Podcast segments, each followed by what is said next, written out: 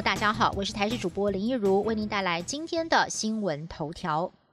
利荣航空有一架 ATR 七十二型号，编号 B 七。九零五一的国防部包机，在今天原定从高雄小港机场要飞往东沙岛，但是就在起飞三十九分钟之后，无预警遭到中国香港区管中心表示拒绝进入香港飞航情报区，紧急折返降落高雄。目前民航局已经证实，该航班经香港区管告知。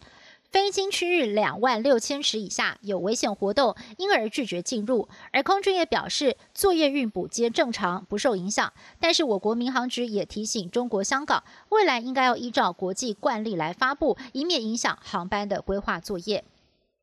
华航有架班机在周二下午一点多，在美国洛杉矶机场大约西北方十一公里，高度大约是六千英尺的上空。惊见一名喷射背包客飞行在空中，当下机组人员紧急通报塔台，就怕这名背包客会影响到其他架飞机的飞行安全，而塔台人员也随后警告。别架飞机要留意这名喷射背包客。目前联邦调查局已经展开调查。对此，华航也证实，当时确实有一名身穿黑色衣服、背着银色背包的人从航机左前方快速经过。国内的飞航专家就表示了，喷射背包客飞行的高度大约是六千五百英尺，恐怕对飞机的起降造成影响，甚至还得面临台币至少七十九万元的罚金。来台湾只有一年的淘宝台湾宣布年底停止营运。英商克雷达台湾分公司在台经营淘宝台湾电商平台，但是日前在八月二十四号的时候，经济部投审会认定阿里巴巴集团可操控其营运方针，判定淘宝台湾为路资，限期六个月之内要撤回投资或者是改正。克雷达台湾分公司在今天突然发出声明，决议今年十二月三十一号停止在台湾的营运，并且从今天早上十一点钟开始关闭平台下单、卖家入驻以及商品上架等功能。民进党新境界基金会副执行长吴一农日前抛出了全民皆兵论，而今天在立法院引发热议。退辅会主委冯世宽一度语出惊人，批评吴一农是渣男，不要听他的。吴一农随后回应：保家卫国是大家共同的目标，希望大家可以就事论事。美国军舰今年第十度通过台湾海峡。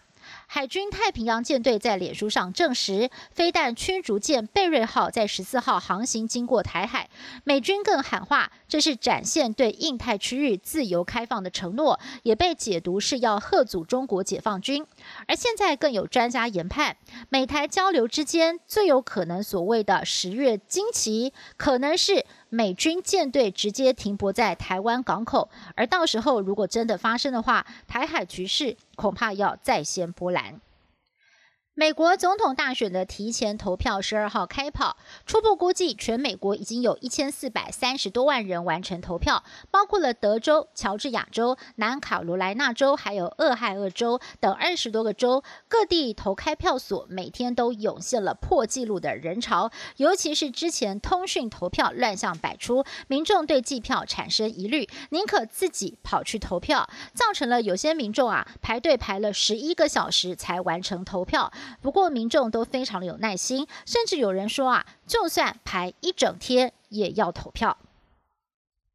本节新闻由台视新闻制作，感谢您的收听。更多新闻内容，请锁定台视各节新闻与台视新闻 YouTube 频道。